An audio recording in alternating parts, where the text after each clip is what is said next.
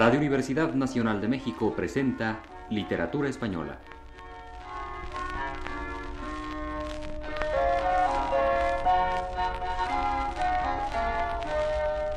Programa a cargo del profesor Luis Ríos.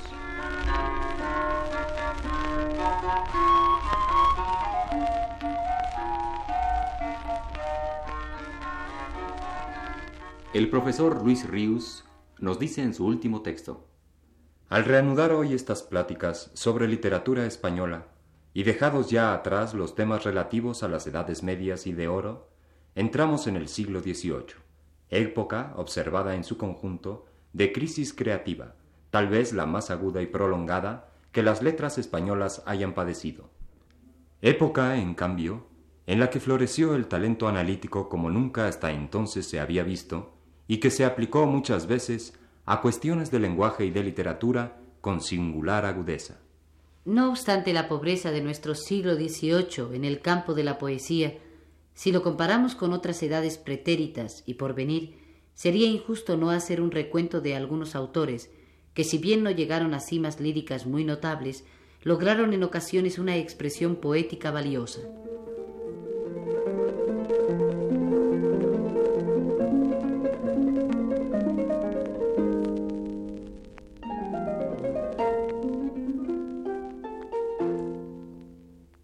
Ya suele incluírsele entre los poetas del siglo XVIII a Gabriel Álvarez de Toledo, nacido en Sevilla en 1662, de familia ilustre, muy respetado en su tiempo por su influencia y su cultura, y muerto en 1714. Su inclusión entre los autores del siglo XVIII se apoya, más que en la cronología, en otros factores. El primero, que en su obra lírica no existe ya el poderoso aliento de los grandes poetas del siglo XVII, viejos los que aún vivían cuando Álvarez de Toledo nació, sino que ésta no encierra en realidad más que un eco desvaído de aquellas formidables voces. Otra razón para considerarlo más dentro del siglo XVIII que del anterior puede serlo también un hecho concreto, solo en apariencia insignificante, que don Gabriel Álvarez de Toledo fue uno de los fundadores de la Real Academia Española, y el tercero de los miembros inscritos en esa corporación.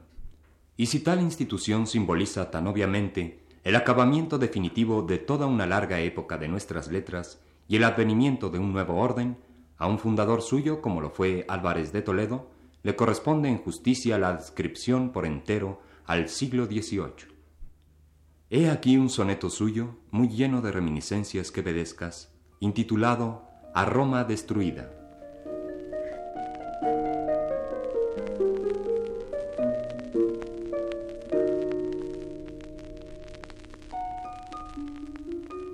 Caíste altiva Roma, en fin caíste, tú que cuando a los cielos te elevaste, ser cabeza del orbe despreciaste, porque ser todo el orbe pretendiste.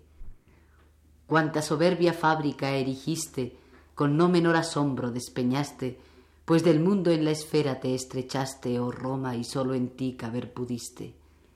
Fundando en lo caduco eterna gloria, tu cadáver a polvo reducido, padrón será inmortal de tu victoria, porque siendo tú sola lo que has sido, ni gastar puede el tiempo tu memoria, ni tu ruina caber en el olvido.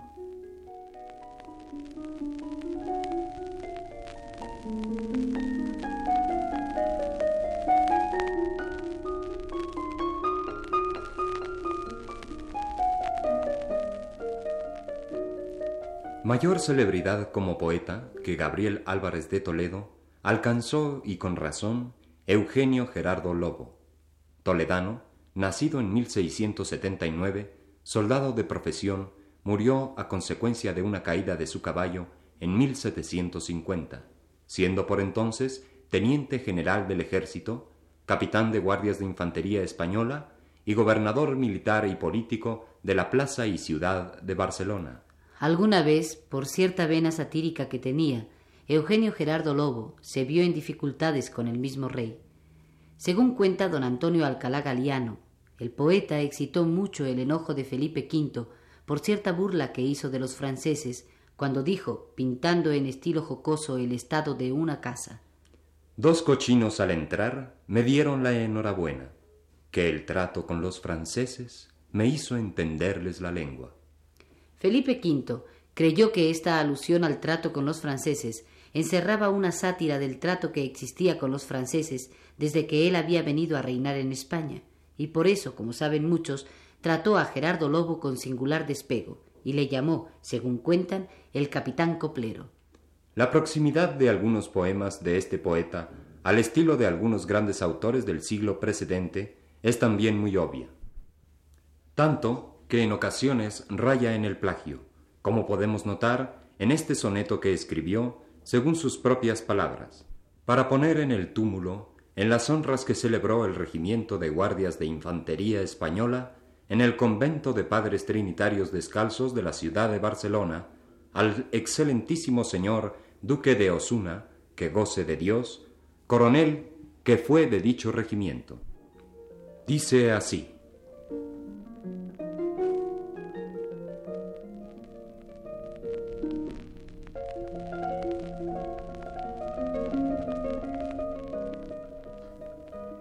No suspendas el paso, caminante.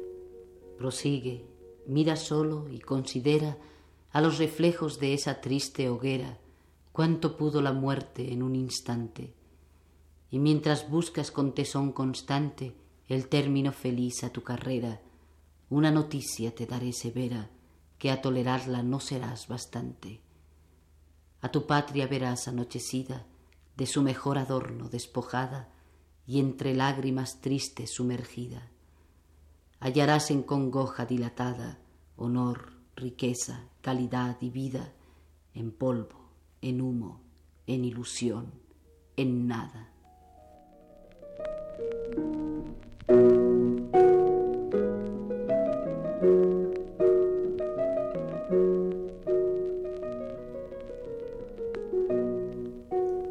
Pero no dejó de tener Eugenio Gerardo Lobo alguna galanura al imitar a los grandes poetas del XVII. Habilidad, vuelo incluso algunas veces no puede negársele. Recordando, no es posible creer que inconscientemente, entre otros a Lope de Vega, jugó a su sabor con la antítesis en este otro soneto.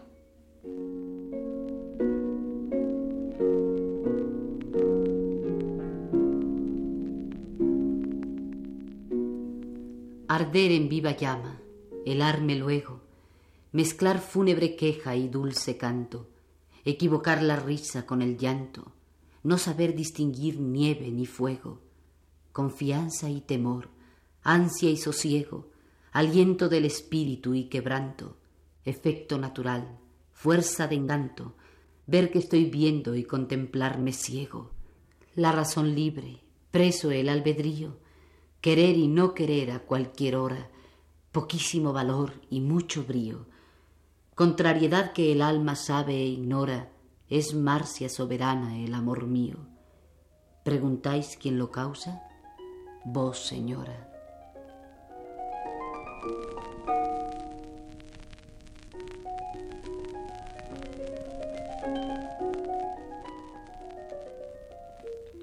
Ya decía antes que fue Eugenio Gerardo Lobo, poeta también de vena satírica, para no traicionar ni en esto su imitación a los Góngoras, López y Quevedos.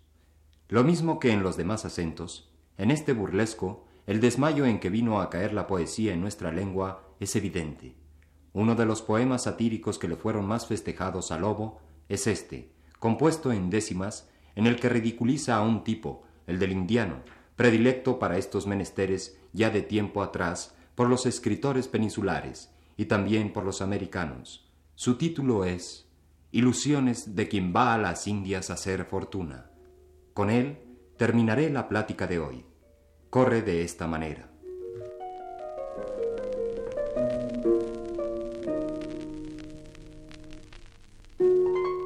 Válgame Dios el tesoro que de juntar, qué equipaje, no sé si tendré bagaje para los tejos de oro, de plata, metal sonoro, haré trastes de cocina. Reposteros de la China llevarán todos mis machos, con muchísimos penachos de aljófar y venturina. Qué mesa labrar espero de una arquitectura rara, si al un zafiro de avara de estos que llaman tablero. Asientos de nácar quiero con mucho flueco en la falda. El ramillete o guirnalda de una amatista ha de ser, y a sus lados ha de haber seis cubiertas de esmeralda. Bata de oro es baladí, bordada tengo de hacerla, donde se engaste la perla, el jacinto y el rubí. Cargas de canela allí daré a la lumbre por cebo, fabricando catre nuevo del ágata y el coral, que tenga en cada puntal un topacio como un huevo. Mis caballos, qué arrogantes comerán en el Perú, en morrales de tisú, selemines de diamantes, y si salieren errantes los prevenidos sucesos, hay más que honrar con mis huesos la hija de un mercader y tomarla por mujer con setecientos mil pesos?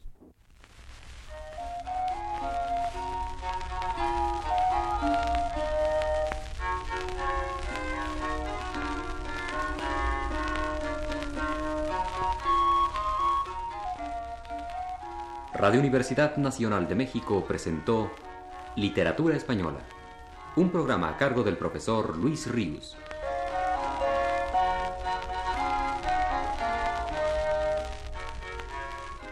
Les invitamos para que escuchen estos programas en su nuevo horario, los sábados a las 18 horas. Buenas tardes.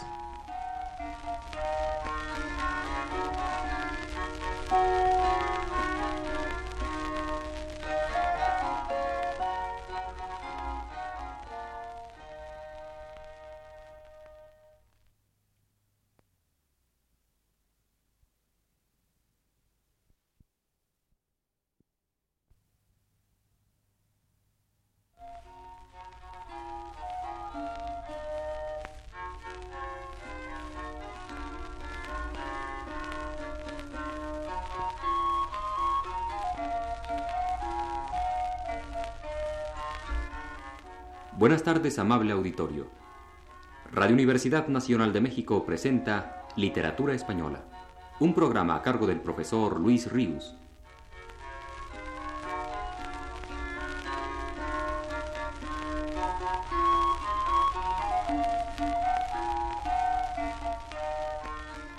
El profesor Luis Ríos nos dice en su texto más reciente. Al empezar a hablar en el programa pasado de la literatura española en el siglo XVIII y concretamente a la poesía de aquella centuria, me referí a Gabriel Álvarez de Toledo y a Eugenio Gerardo Lobo. Es preciso llegar al nombre de Diego de Torres Villarroel para que nos topemos con una personalidad dieciochesca verdaderamente interesante. Nació Villarroel en Salamanca en 1696 y murió después de 1758. Él mismo nos dejó escrita su vida y de su obra entera seguramente es esta autobiografía suya lo mejor.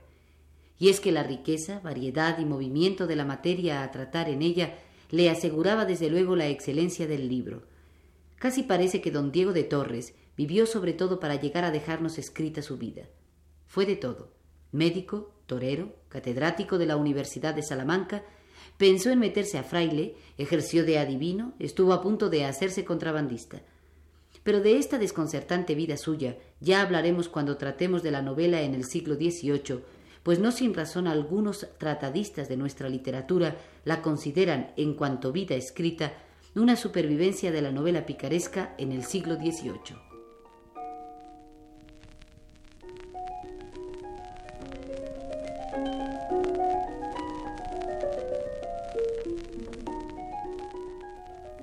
Físicamente, Tal como él mismo se pinta, así era el doctor Torres a los 46 años. Pintaréme como aparezco hoy. Tengo dos varas y siete dedos de estatura. Los miembros tienen simetría. La piel del rostro está llena, aunque ya van asomando hacia los lagrimales de los ojos algunas patas de gallo.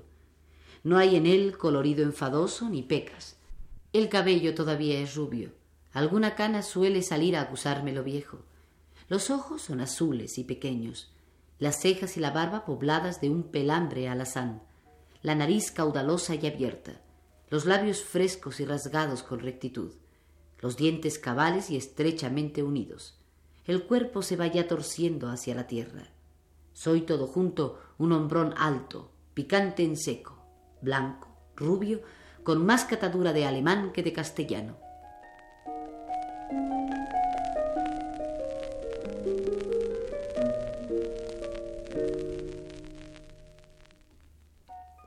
Pocos ejemplos habrá, y esto es mucho decir, como este de escritores tan pendientes de sí mismos, no sólo de su vida su novela, de su físico pintura, sino juicio también de su propia obra literaria, observada en su conjunto. Este juicio se halla en una parte de su libro intitulado El ermitaño y Torres, en que se trata de la piedra filosofal, cartilla rústica, eclesiástica y astrológica.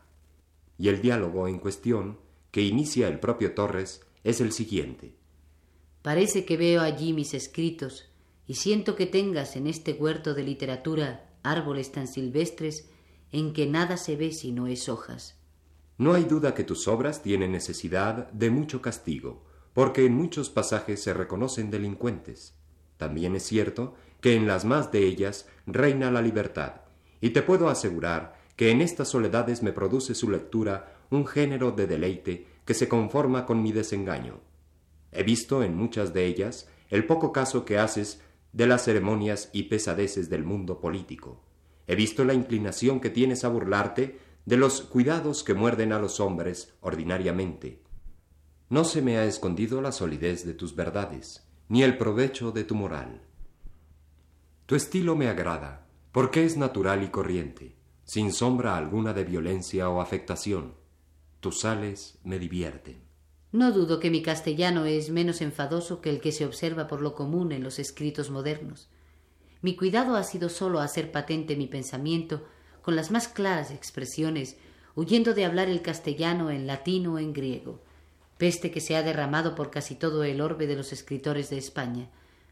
La lectura de mis obras tiene alguna cosa de deleitable, no tanto por las sales como por las pimientas. Es cierto que propongo algunas verdades y sentencias, pero si les faltara esto, ya habría quemado todos mis papeles. Los más de ellos han nacido entre cabriolas y guitarras, y sobre el arcón de la cebada de los mesones, oyendo los gritos, chanzas, desvergüenzas y pullas de los caleceros, mozos de mulas y caminantes, y así están llenos de disparates, como compuestos sin estudio, quietud, advertencia ni meditación. A esto puede añadirse que tengo tantos enemigos como la dieta. Estos con sus sátiras me han destemplado el estilo, y en mis defensas he divulgado lo que me ponía en la pluma el resentimiento y no la reflexión. La necesidad ha tenido mucha influencia en algunos de mis papeles, porque yo estaba hambriento y desnudo, con que no trataba de enseñar, sino de comer y de ganar para la decencia y el abrigo. Esto lo he publicado muchas veces en mis impresos.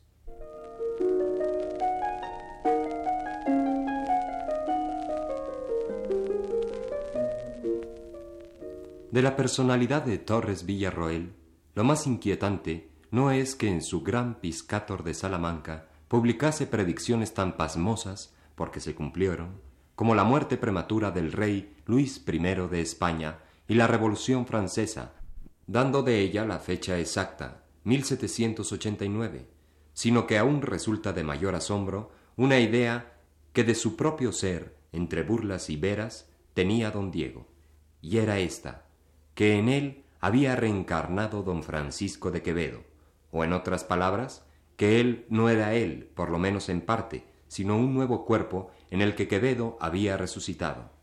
A un psicoanalista correspondería estudiar y explicar esta extraña personalidad de nuestras letras en función de esa idea de sí mismo que Villarroel tuvo o entretuvo. El contraste entre su obsesión por exhibirse, explicarse, juzgarse, retratarse y el pensar en él como un ser inexistente no puede resultar en efecto más inquietante. Pero convendrá no insistir más en ello por ahora, cuando al ocuparnos de la prosa en el siglo XVIII, volvamos a este escritor y concretamente para comentar el libro de su vida. Tendremos mejor ocasión de hacerlo.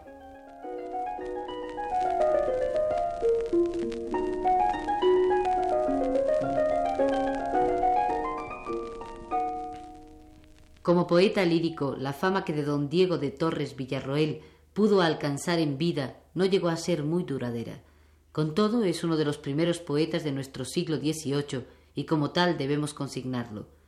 Como Álvarez de Toledo y Eugenio Gerardo Lobo, representa Villarroel el apego a la mejor tradición poética de nuestra edad de oro alejado por igual del último culteranismo exacerbado de otros poetas de comienzos de su siglo y del academismo neoclásico que ya apuntaba en nuestra literatura. Algunos poemas de tema amatorio tiene que poseen emoción y dulzura, como este soneto con el que el poeta se despide de Filis.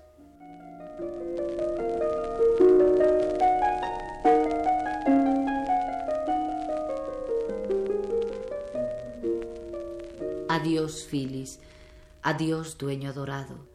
Mi sino quiere en su rigor violento que lleve mis suspiros otro viento que de tu esfera hermosa esté apartado. A ser de tan feliz, tan desdichado, a la rastra me lleva mi tormento, y aunque a veces me engaña el sufrimiento, voy de volverte a ver desconfiado.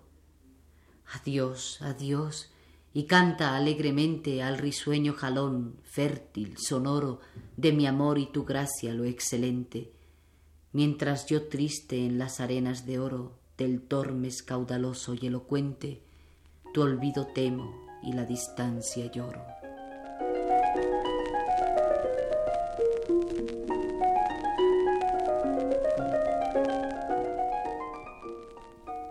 Basta fue la gama de motivos y acentos líricos que manejó Villarroel, yendo naturalmente casi siempre de la mano de don Francisco de Quevedo, y como para éste, la sátira para don Diego fue una actitud entera ante la vida, antes que una ocasional percepción de ella. En alguno de estos poemas, el poeta salmantino se dirige a don Francisco de Quevedo expresamente.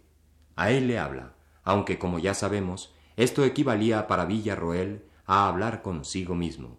Por ejemplo, en este, cuyo título es Habla con don Francisco de Quevedo en las sátiras a los cornudos, y que dice de esta manera.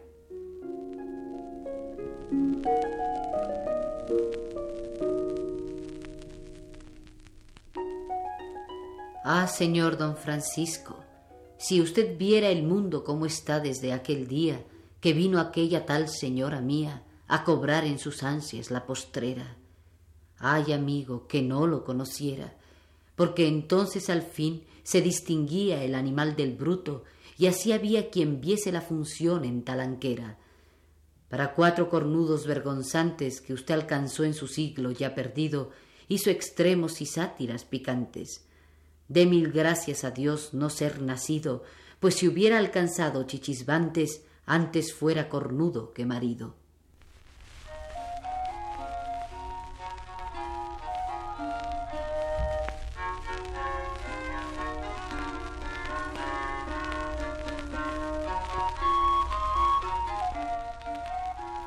Radio Universidad Nacional de México presentó Literatura Española, un programa a cargo del profesor Luis Ríos.